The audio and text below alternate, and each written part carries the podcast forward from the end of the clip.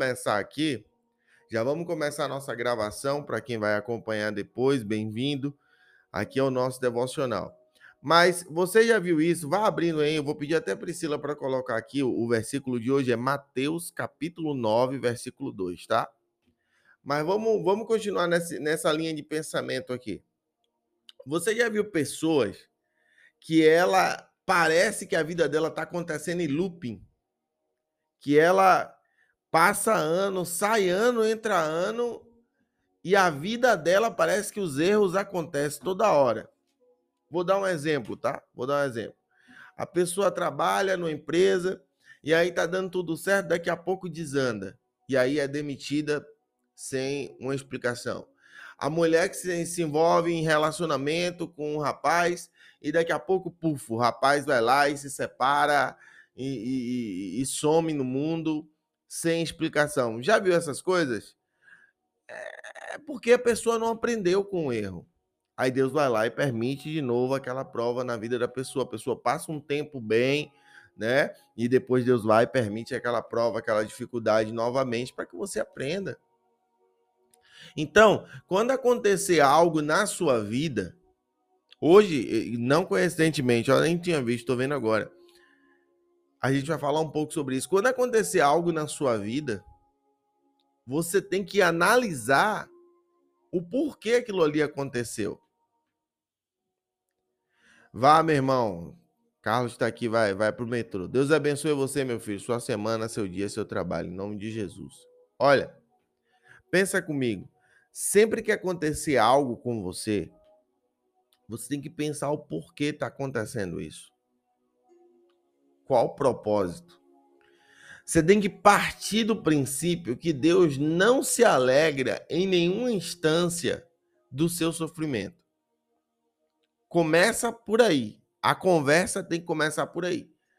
Conhecendo e sabendo isso, que Deus não vai se alegrar do seu sofrimento, da sua tristeza, você tem que agora analisar então o porquê Deus permitiu isso. Olha, a mesma relação de paternidade que Deus tem comigo e com você é a relação de paternidade ou maternidade que você tem com seu filho. Você tem prazer na dor do seu filho, no sofrimento do seu filho? Claro que não. Claro que você não tem prazer. Porém, em algumas situações, você dá umas tapinhas. Você bota de castigo. Para a criança aprender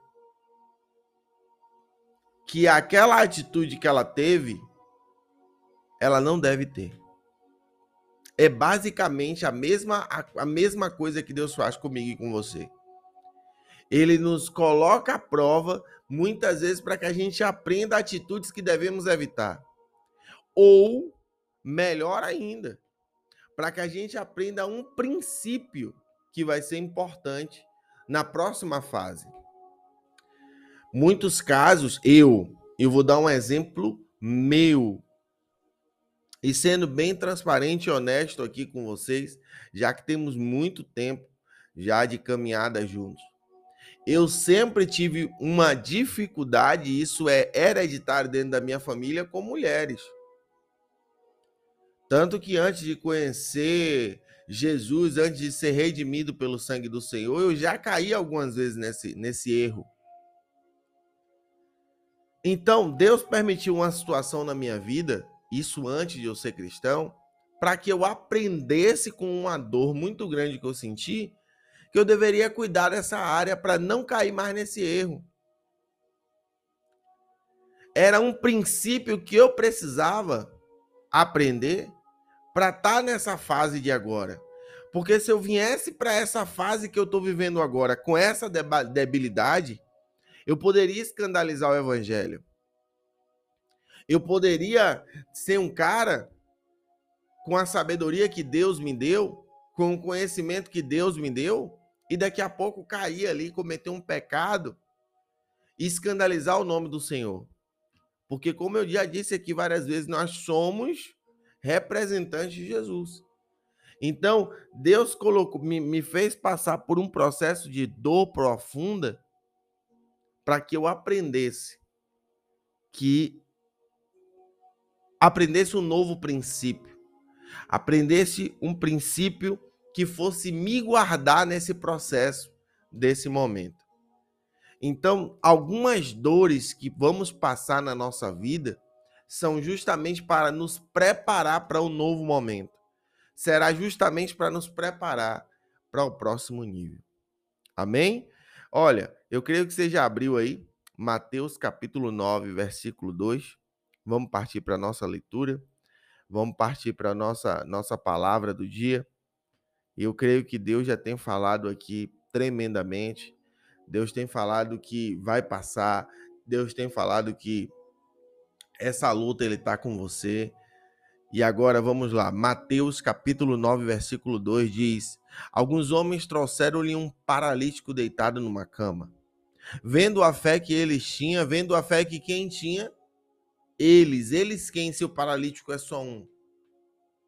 Eles que trouxeram o paralítico. Daí a importância de você ter boas amizades. Daí você tem a importância de você caminhar com pessoas que estão conectadas com o seu sucesso. Porque esses amigos aqui, eles ouviram que tinha um Jesus que curava, só que Jesus era tipo um popstar, era um cara famoso. Imagina você, a multidão que cercava Jesus. Imagina você a quantidade de pessoas que cercava Jesus de todos os lados. E essas pessoas, elas estavam ali porque elas sabiam e reconheciam o poder de Deus. E aí, de repente, um amigo olhou e falou: opa, esse cara pode fazer meu amigo avançar. Esse cara pode fazer meu amigo prosperar. Esse cara pode mudar a história do meu amigo.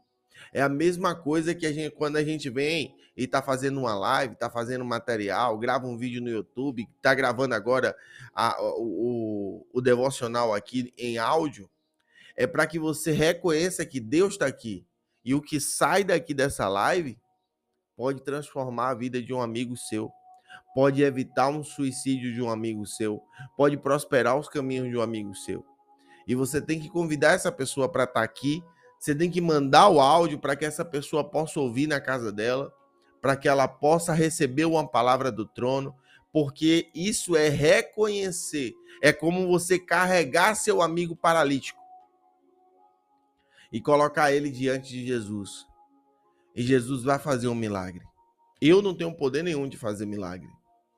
Mas Jesus, o Deus da minha vida, o Deus que me manda estar aqui todos os dias, esse Deus ele tem sim autoridade para fazer milagre. Esse Deus ele tem sim poder para fazer milagre. É só você crer. É só você ser esse amigo que carregou o outro na maca. Mas vamos continuar. Vendo a fé que eles tinham, Jesus disse ao paralítico: Tenha bom ânimo, filho. Os seus pecados estão perdoados. Peraí, peraí, peraí, peraí. A primeira, a primeira vez que eu li isso aqui, eu entrei em crise. O cara tá paralítico. Os amigos levaram eles, levaram ele para ser curado, para voltar a andar. E talvez depois esse rapaz ele ia fazer a oferta dele de remissão de pecados. Naquela época é, era vivida a lei de Moisés, o Antigo Testamento, e tinha uma oferta específica de remissão de pecados. Era oferta de cereais, era oferta de, de animais, mas Jesus vem e perdoa pecados. E por que isso? Por que isso?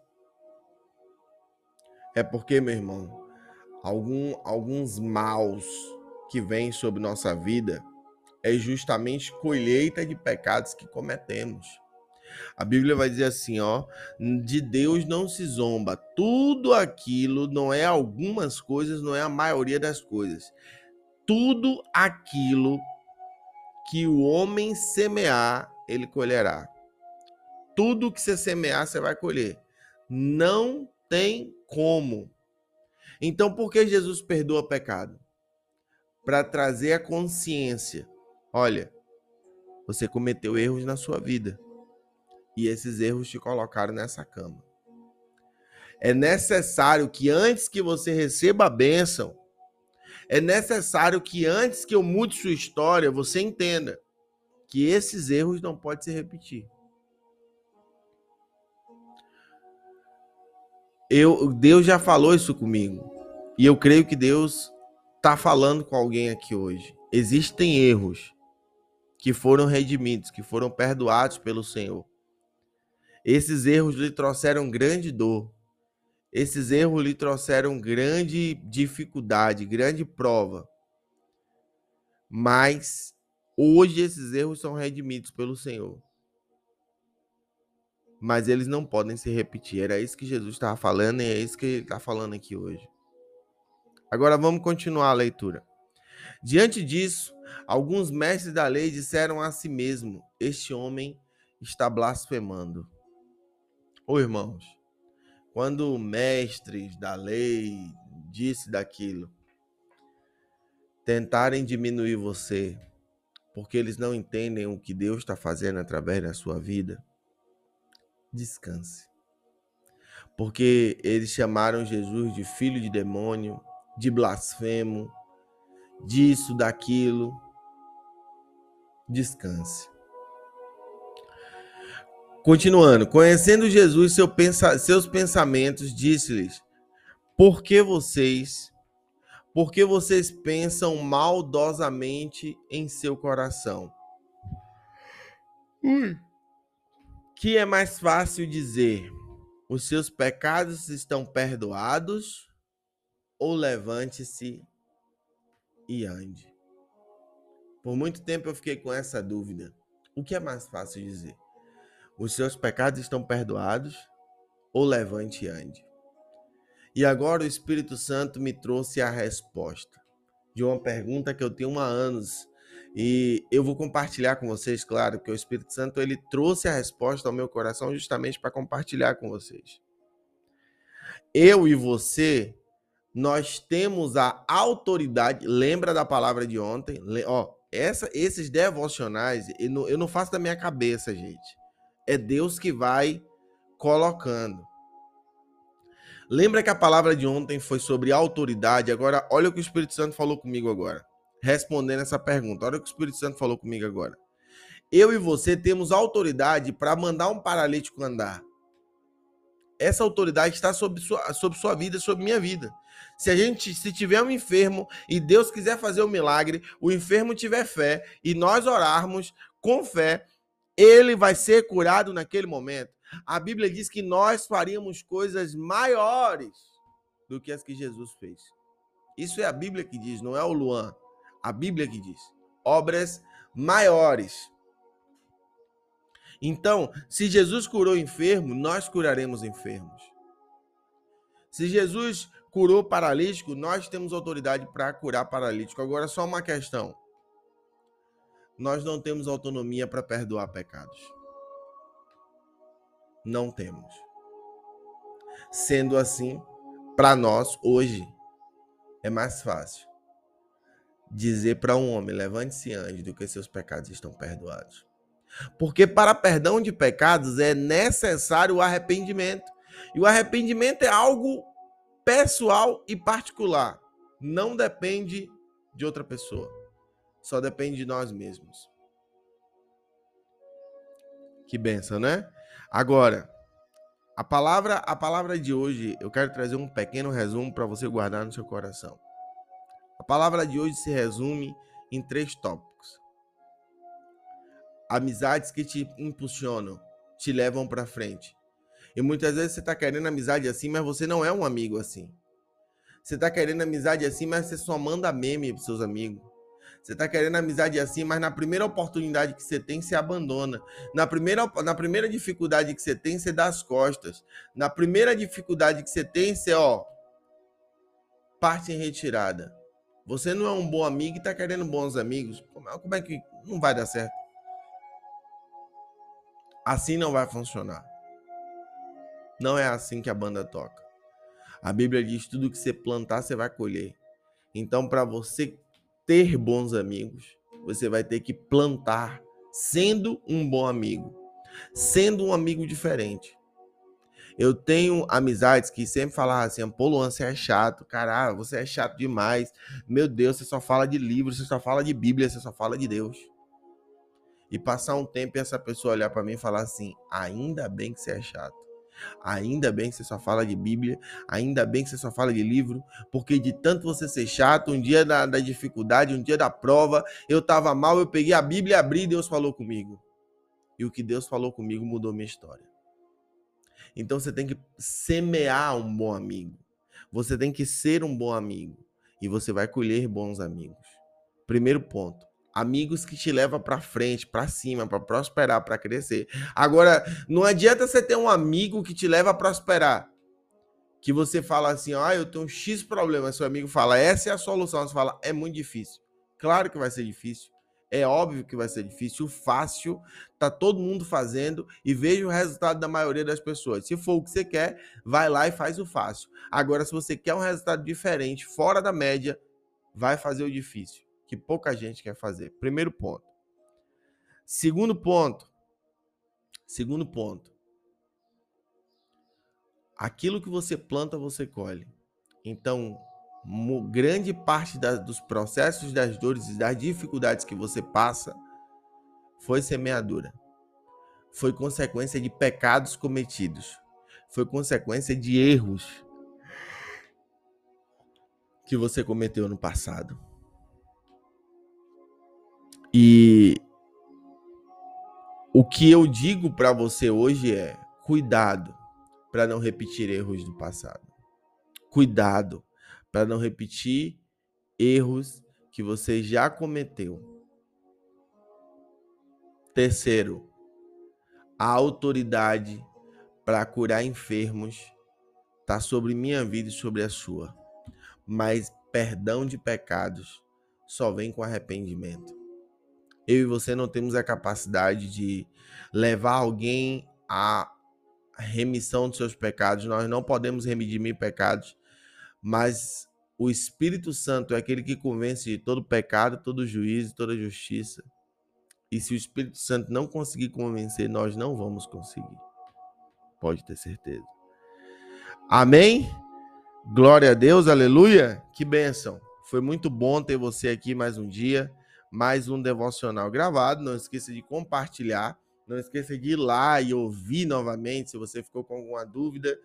E se você gostou, manda para dois, para três, para quatro, para cinco amigos. Estamos de segunda a sexta, sete e meia da manhã, aqui no meu Instagram, para abençoar sua vida, sua casa e todos os seus caminhos, tá bom?